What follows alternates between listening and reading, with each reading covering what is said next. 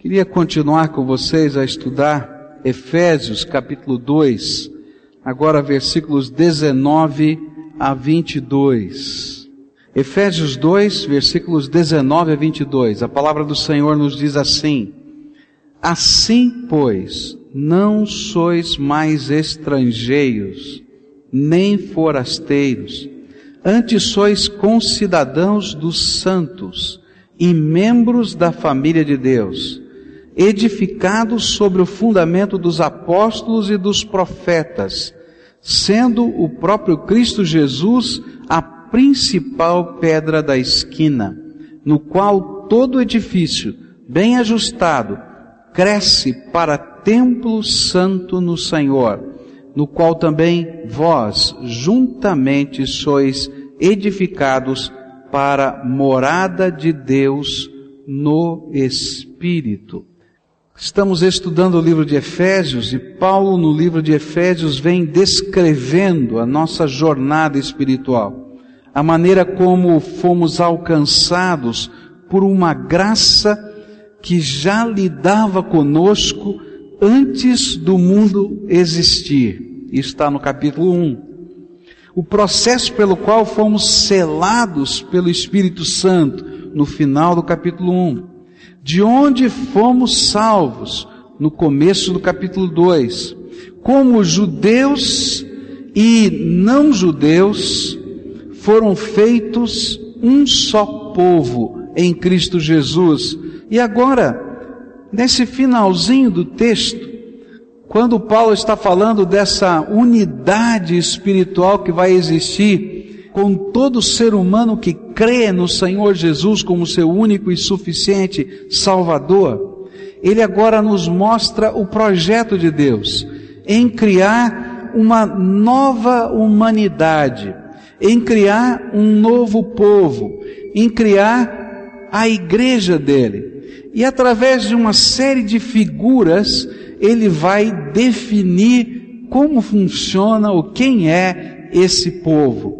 Em nenhum lugar na Bíblia nós vamos encontrar uma definição do que significa igreja.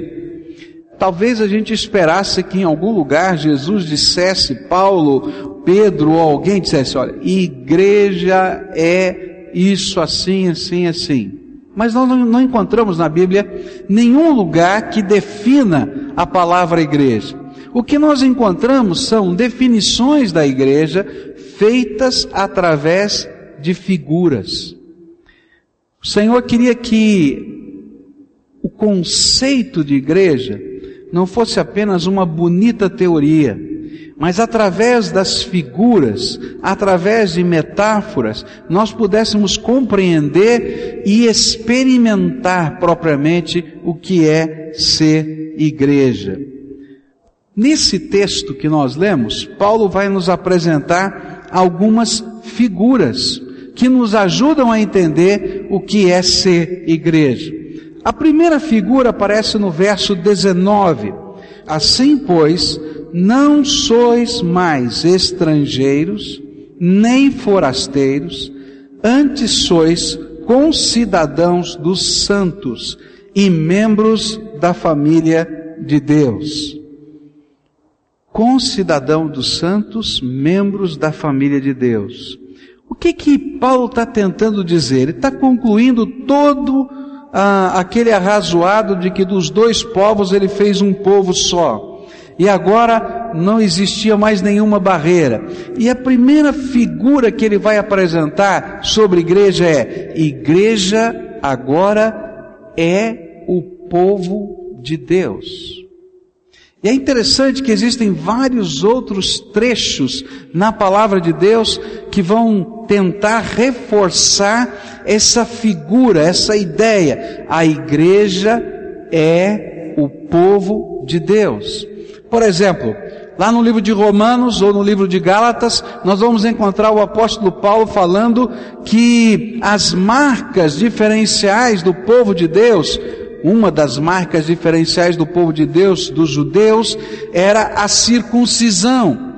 E então Paulo vai dizer, olha, a circuncisão agora não acontece mais na carne, mas acontece dentro do coração. As pessoas que creem no Senhor passam por um processo de arrependimento, entrega da vida, mudança de vida, e esse processo é uma circuncisão espiritual, um corte daquilo que precisa ser lançado fora. Agora, ser povo de Deus tem todo um arcabouço histórico. Quando a gente olha para a Bíblia no Velho Testamento, a gente vai descobrir que Deus sempre desejou ter um povo seu, que pudesse assimilar o seu caráter, receber a sua palavra, gozar das suas promessas, firmar pactos e, acima de tudo, ser testemunha viva em um mundo perdido da salvação e do amor do Pai. E por isso então ele escolheu um povo. Ele escolheu Israel no passado, para ser o berço dos profetas, os guardadores da palavra e o povo missionário de Deus nessa terra. Mas a visão de Deus em ter um povo seu na terra nunca foi geopolítica. Ele não pensava num estado, ele não pensava num país, ele pensava num povo que tivesse a identidade dele.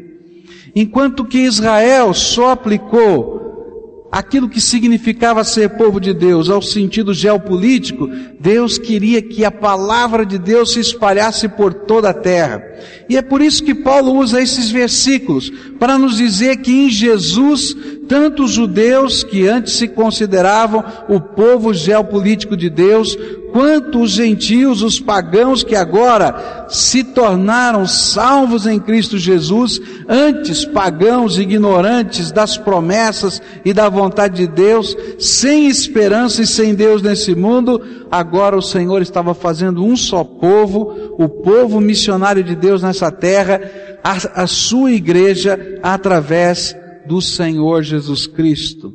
Agora, quais são as implicações de sermos o povo missionário de Deus nessa terra, ou o povo de Deus nessa terra. A primeira implicação que eu aprendo é como é que podemos nos tornar povo de Deus. Essa é a primeira. Não é nascendo num determinado lugar. Não é por herança genética. Não é por uma tradição religiosa. Nós nos tornamos povo de Deus segundo tudo quanto Paulo ensinou através do poder da graça de Deus em Cristo Jesus. Nós nos tornamos povo de Deus somente através de Jesus. Você vai dizer, e Israel? Israel, se quiser ser ainda o povo de Deus, ele precisa receber Jesus como Senhor e Salvador da sua vida. A palavra de Deus, lá no livro de Romanos, vai dizer que a igreja é, como povo de Deus, o novo Israel de Deus. É certo que Deus fez algumas promessas sobre o povo de Israel, e promessa de Deus não volta atrás.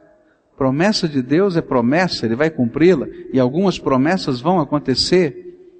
Como da mesma maneira que Deus tinha feito uma promessa a Israel de que daria a ele uma terra, que mana leite e mel, e o povo começou a, a abandonar o caminho do Senhor, Deus disse para Moisés, eu vou cumprir a minha promessa, mas eu não vou com eles até aquela terra, eu vou dar a promessa, vou mandar um anjo levá-los, e de você, Moisés, eu vou começar uma nova nação. Porque Deus não volta atrás com as suas promessas. Moisés ora e diz, não Senhor, se for preciso, risca o meu nome do teu livro, mas salva esse povo. Ele diz, Moisés, você não entende o que significa riscar o teu nome do livro. Você não sabe o que você está pedindo. Por isso eu vou com eles até lá. Mas aquele texto me faz entender que Deus não quebra promessas. Porém, para ser povo de Deus, precisamos hoje de que Jesus seja o Senhor e o Salvador da nossa vida. Não tem outro jeito, não tem outro caminho. Não tem um caminho alternativo, não tem um atalho, não tem um outro jeito da gente entrar na presença de Deus. O Senhor Jesus mesmo disse: Eu sou o caminho, a verdade e a vida e o que? Ninguém vem ao Pai, senão o quê? Senão por mim, não tem outro jeito, não tem outro caminho. Não adianta a tradição, queridos. Não adianta ter nascido num lar cristão. Não adianta você estar tá debaixo de um país que tem uma política religiosa.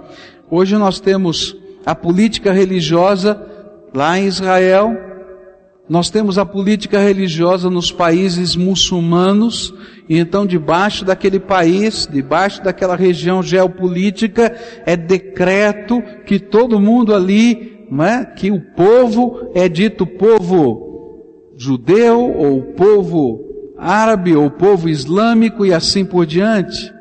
Mas o que a palavra de Deus está dizendo é que só por Jesus, e só por Jesus, nós podemos ser povo de Deus.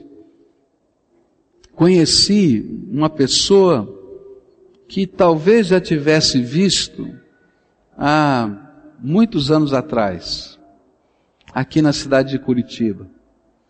Fui falar uma autarquia pública e ali falando, anunciando a palavra de Deus, esse irmão me procurou na saída e me disse, pastor, o senhor podia ter uns minutinhos comigo? Eu queria orar com o senhor. Ele disse, pois não. E entramos numa sala reservada, e aí então aquele irmão começou a me fazer lembrar um pouquinho da minha história. Na casa daquele irmão, quando eu era um adolescente de 15, 16 anos, e ele devia ter por volta dos seus 14, 13 anos, é, acontecia um culto todas as segundas-feiras, onde a juventude da cidade de São Paulo, algumas pessoas da juventude da cidade de São Paulo se reuniam, mas era na sala da casa dele. E me lembrei então daqueles dias. E o interessante foi que ele me disse assim, eu tinha muita raiva daqueles cultos porque eu perdi a liberdade na minha casa, eu não podia entrar, não podia sair, tinha gente para tudo quanto era lado. Quando eu ia para o meu quarto, tinha gente orando no quarto, tinha gente. Você pode imaginar uma casa sendo invadida desse jeito? Muitos anos se passaram e ali naquela tarde a gente pôde se ajoelhar e orar a Deus, porque aquele servo do Senhor que estava afastado do Senhor queria se reconciliar com o Senhor. Sabe, queridos, não importa a tradição que a gente tenha, nem as marcas da nossa história, se um dia a gente não dobrar o joelho e não pedir para Jesus ser o Senhor da nossa vida, nada disso funciona. Tudo isso vai passar. E a gente vai continuar perdido e dando trombada nessa vida. Para ser povo de Deus, eu preciso viver essa experiência. Eu preciso experimentar a graça de Deus no meu coração. Mas uma segunda implicação de ser povo de Deus é que para ser povo de Deus é preciso compromisso. Porque aquilo que Paulo está dizendo é que esse lugar, esse contexto de ser povo de Deus, não é para estrangeiros. O estrangeiro é aquele residente num determinado lugar que não é cidadão. Era também usada essa mesma expressão que está aqui na Bíblia para identificar um mercenário, alguém que defende uma causa por interesse e não pelo vínculo do amor pátrio. E a Bíblia está dizendo, olha, ser igreja não é negócio para estrangeiro, alguém que não se identifica, alguém que não se compromete, alguém que mantém a sua cultura tão intacta a ponto de não se misturar com a cultura do povo. Até a Segunda Guerra Mundial, muitos de nós, que somos descendentes de povos europeus, muitos dos nossos ancestrais não falavam o português. Durante a Segunda Guerra Mundial, porque a Alemanha e a Itália eram aliadas na Europa e o Brasil entrou nessa guerra, então foi proibido no país se ter-se qualquer reunião que não fosse na língua portuguesa. E por causa disso, os nossos ancestrais se integraram à cultura brasileira porque tinham medo da polícia, porque tinham medo de que é, fossem considerados espiões do eixo aqui no Brasil. E nós temos muitas histórias tristes que talvez você tenha lembrança na sua cultura familiar, de que, é, por exemplo, o time de futebol que os italianos adoravam, né, chamado Palestra Itália, teve que mudar de nome para Palmeiras, né? Acharam um nome bem brasileiro, as Palmeiras do Brasil. As igrejas do sul do país, de origem alemã, não podiam mais ter os seus cultos na língua alemã. E sabe qual era o grande problema? É que a maioria dos pastores daquele tempo eram missionários alemães que nunca tinham aprendido a falar o português. E alguns deles ficaram sem pregar nas suas igrejas dois ou três anos porque não sabiam falar a língua e precisaram aprender a língua. Mas o que, que eu estou querendo dizer com tudo isso? Que para ser parte de um povo, os brasileiros daquele tempo disseram assim: vocês são brasileiros ou são estrangeiros na nossa terra? Nós estamos em guerra com o seu país. Quem vocês são? E aí eles tiveram que tomar uma decisão e dizer: nós somos brasileiros.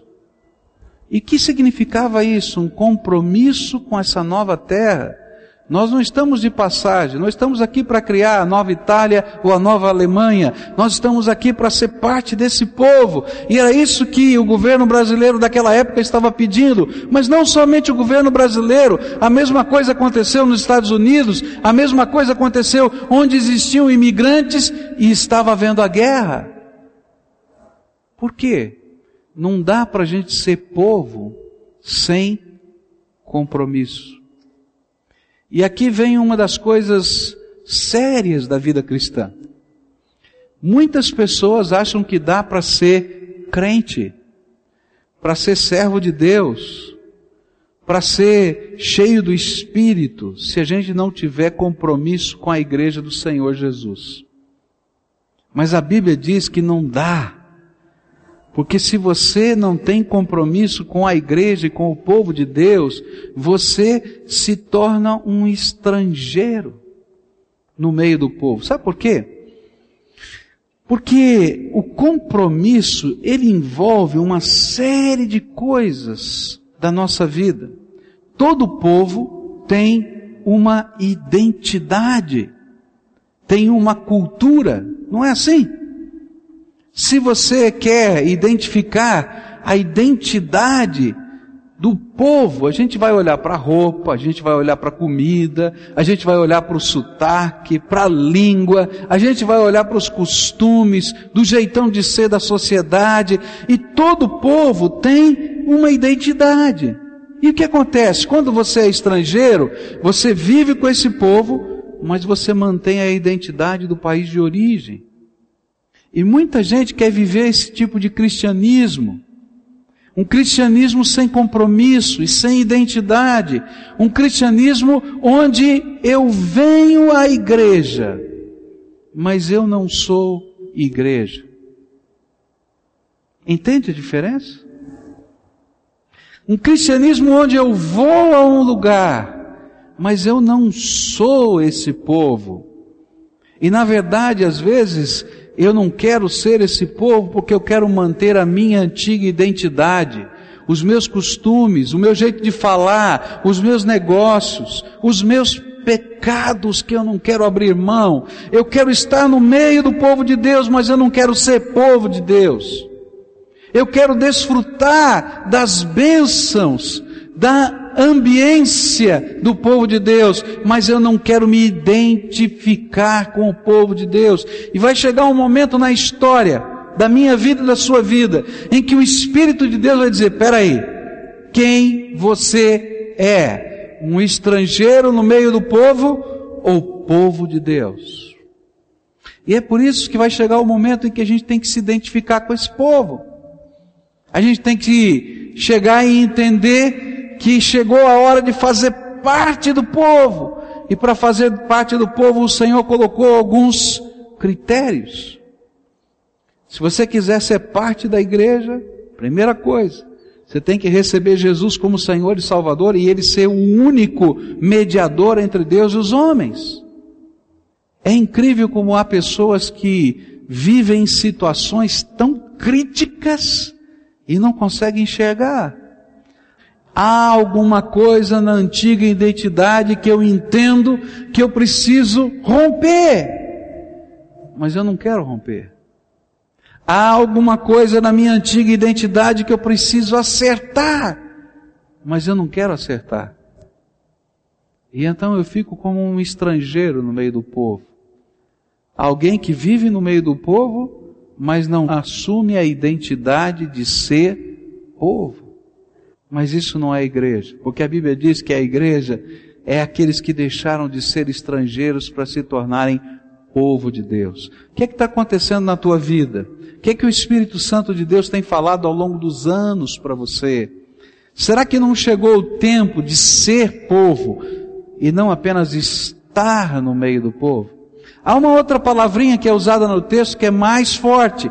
Ele diz: vocês não são mais estrangeiros, nem forasteiros. Parece um sinônimo, mas se a gente fosse trazer para uma linguagem mais próxima, eu diria assim: não são nem turistas, porque pior que o estrangeiro é o turista. O turista ele vai, ele vê, ele assiste, ele desfruta, pega a malinha dele e vai embora, e talvez volte ou nunca mais vai voltar. E ele diz: Olha, vocês não são mais estrangeiros que residem no país tentando manter a sua cultura, sem se identificar e dizer, agora sou parte desse povo. Mas alguns de vocês antes eram turistas, e o pior é que está cheio de turista ainda. Gente que passa e não quer nem ter o privilégio de estar na ambiência. Agora, povo é diferente. O povo é aquele que se compromete e que assume a identidade. É interessante que quando a gente sai do país e a gente ouve o sotaque do português do Brasil, não é? Que gostoso. Eu me lembro que a primeira vez que eu viajei e meu inglês era horrível, então para se comunicar era muito complicado.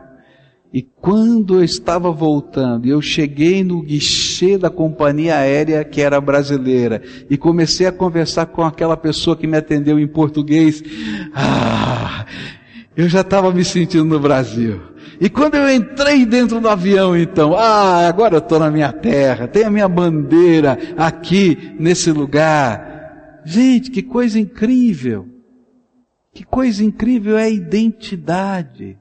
Quando a gente escuta, por exemplo, numa disputa internacional de qualquer esporte, o hino nacional brasileiro sendo, sendo tocado, e se for na hora ainda de entregar uma medalha e que aquela bandeirinha começa a subir mais alto que as outras, você não sente uma emoção diferente? Isso se chama identidade. Pequenas coisas que se tornam tremendamente importantes não pelo seu valor intrínseco, o que são de fato, mas pelo seu valor simbólico. O que, é uma bandeira? É um pedaço de pano, mas quando aquela bandeira levanta, é o meu país que subiu. O que, que é uma música? Aquela música são notas, são vozes, mas ela tem dentro de si um bojo de identidade. E o que a palavra de Deus está dizendo é que se você quer ser povo de Deus, você tem que ter compromisso e tem que ter identidade com o Senhor Jesus. A tua identidade, a tua marca, aquilo que as pessoas vão perceber em você é que agora você é um estrangeiro quando você sai lá fora. Mas quando você entra e está no meio do povo de Deus, você é povo. Na verdade, você é povo de Deus lá fora, estrangeiro no mundo. Entende a diferença? E lá e aqui você tem a mesma identidade. Fui a Portugal e não tem jeito, assim como um português que começa a falar português aqui no Brasil, a gente diz isso aqui é de Portugal.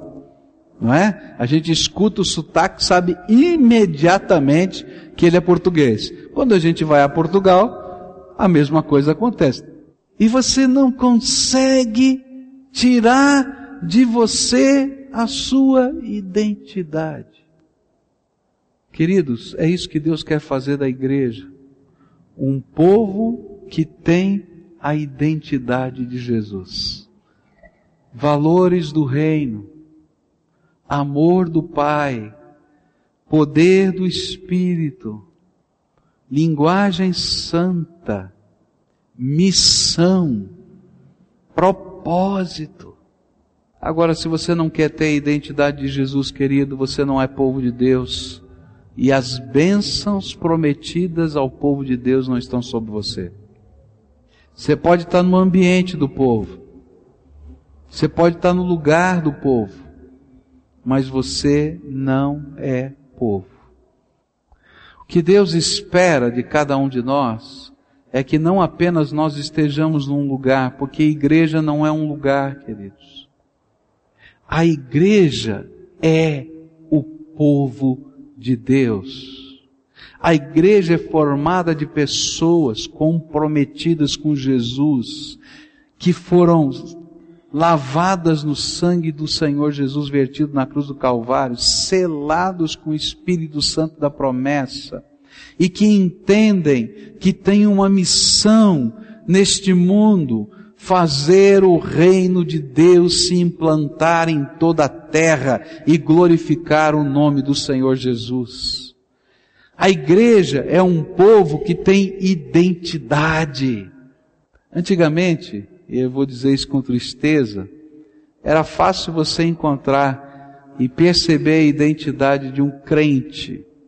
Quando você ia, por exemplo, numa festa, uma festa de um crente, tinha uma identidade peculiar. Hoje nós estamos, tem gente que tem tanto medo de ter a identidade de Jesus, que tem feito as suas festas virarem tão idênticas ao do mundo, que envergonham o nome do Senhor Jesus. Antigamente, você conhecia um crente pela sua ética. Ele tinha uma identidade ética não é? Homem de palavra, homem honesto, sério.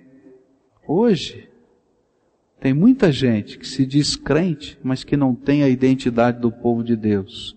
Trambiqueiro, caloteiro, enrolado e enrolão. Você conhece alguns? Eu conheço. É tão sério esse negócio, é tão sério, que de vez em quando a gente tem que estornar uns dízimos, porque deu cheque sem fundo para o dízimo. Que negócio maluco. Primeiro, porque o dízimo é voluntário. Você não é obrigado a dar.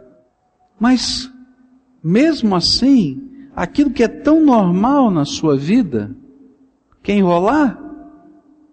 Tem que haver uma mudança, queridos.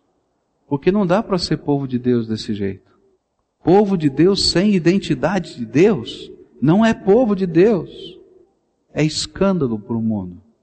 Povo de Deus, para ser povo de Deus, eu tenho que ter compromisso com Deus.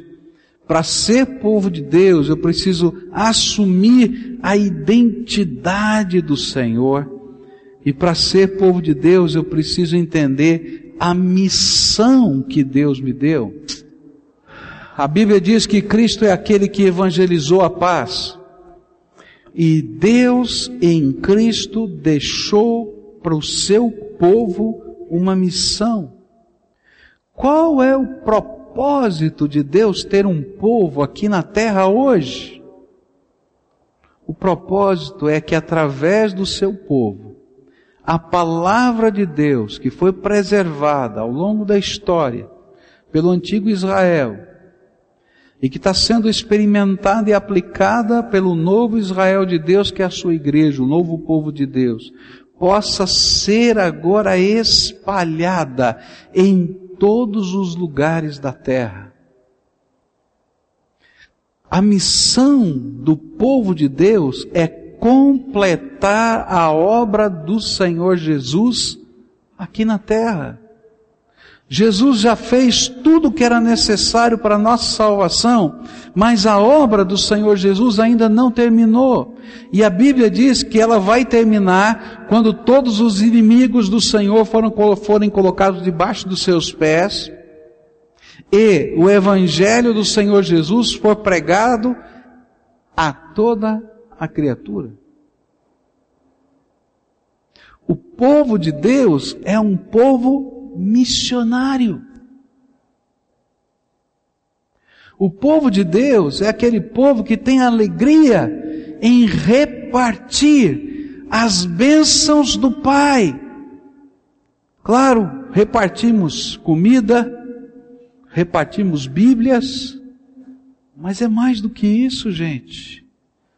Porque para repartir comida, qualquer associação de homens na terra pode fazer isso para comprar um livro e distribuir para as pessoas, qualquer entidade cultural pode fazer isso.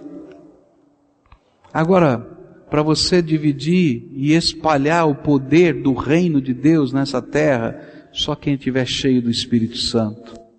E vou dizer mais, esse livro vai ter mais significado se alguém cheio do Espírito repartir com alguém aquela bolsa de alimento vai ter mais significado se alguém cheio do Espírito começar a trabalhar a vida das pessoas. Porque, queridos, a bolsa de alimento vai acabar daqui 15, 20, 30 dias. Mas quando a gente trabalha a transformação do ser humano, isso não termina, é algo que dura para toda a eternidade. E é disso que a palavra de Deus está falando. Um povo comprometido com Deus, que tem a identidade do reino de Deus e que entende que é missionário de Deus nessa terra. Os missionários não são só aqueles que estão em algum país do mundo, ou aqueles que fazem uma viagem missionária. O povo de Deus é o povo missionário nessa terra. Você é o povo de Deus. É. Então você é o missionário na tua empresa. Você é o missionário no teu prédio de apartamentos. Você é o missionário com os funcionários. Você é o missionário com o patrão. Você é o missionário com quem anda na rua. Por quê? Porque você é o povo de Deus nessa terra. A nossa identidade não está ligada a uma roupa, a um tipo de corte de cabelo. A nossa identidade está ligada ao poder do Espírito e aos valores do reino que a gente está disseminando nessa terra. Isso é ser povo de Deus. E isso é ser igreja. E se nós não tivermos dispostos a nos comprometermos com o Senhor, a assumir a identidade do reino, e a viver a missão de fato, então, sinto muito, você não é povo de Deus. Um povo que não tem compromisso, que não tem identidade e não tem propósito, não é povo. Tem alguma coisa errada. Quem sabe você é um estrangeiro no meio do povo. Ou pior, um turista, um forasteiro que está só de passagem. Hoje eu vim aqui falar com você alguma coisa muito séria. Eu vim convidar você a tomar algumas decisões sérias. Eu conversava com o Senhor e ele estava me dizendo exatamente isso. Muito bem pregado, muito bem na situação de vida, e ele dizia: Eu tenho que tomar algumas decisões para saber o que eu quero da minha vida.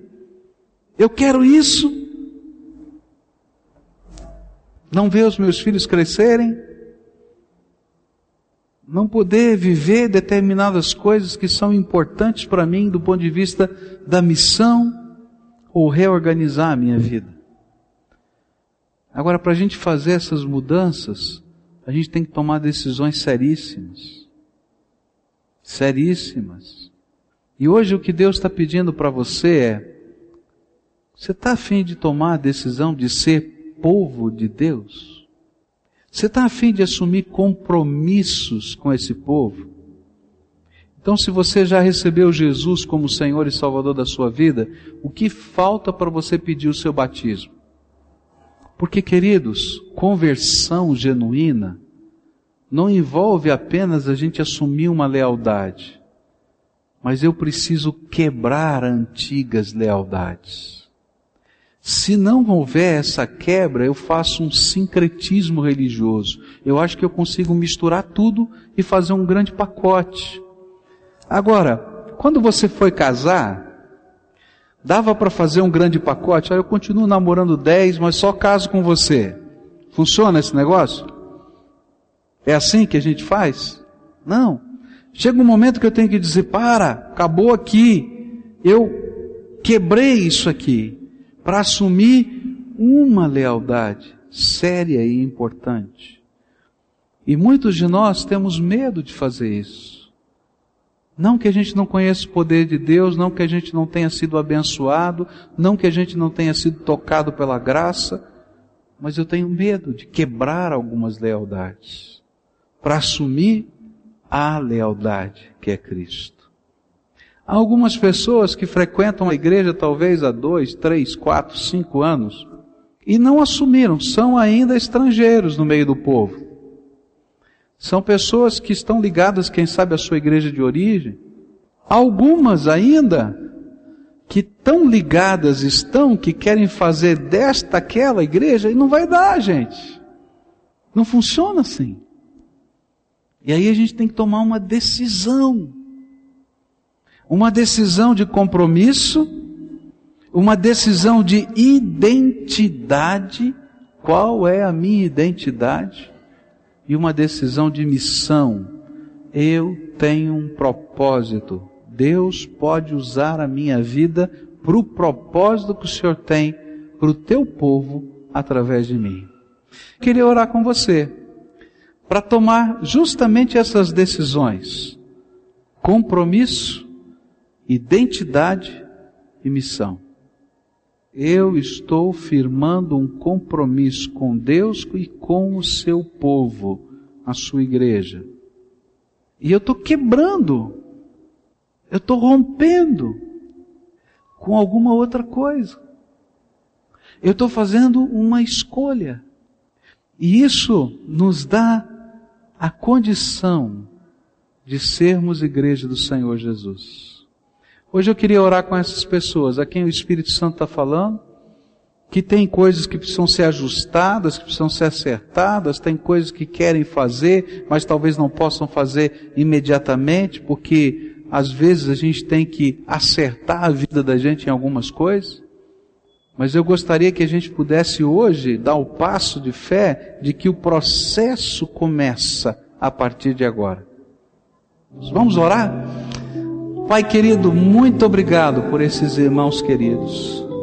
Muito obrigado, Pai, porque a obra não é de uma pessoa, nem de uma igreja. A obra é do Senhor. Ser povo não é uma questão geopolítica nem denominacional. Senhor, ser povo é pertencer ao teu povo, à tua casa, à tua identidade. E esses teus filhos estão dizendo: Senhor, nós queremos ter compromissos com o Senhor. Nós queremos ter, Senhor, a identidade do povo de tal maneira que sejamos povo. E nós queremos, Senhor, assumir a missão e o propósito que o Senhor tem para nós. E eu quero te pedir, Senhor, que esta obra, no poder do Espírito Santo, comece a acontecer na vida desses teus filhos. É em nome de Jesus, Senhor, que eu peço essa bênção. E que a jornada, que a caminhada na direção disso, seja orientada no poder e no amor do Espírito Santo de Deus.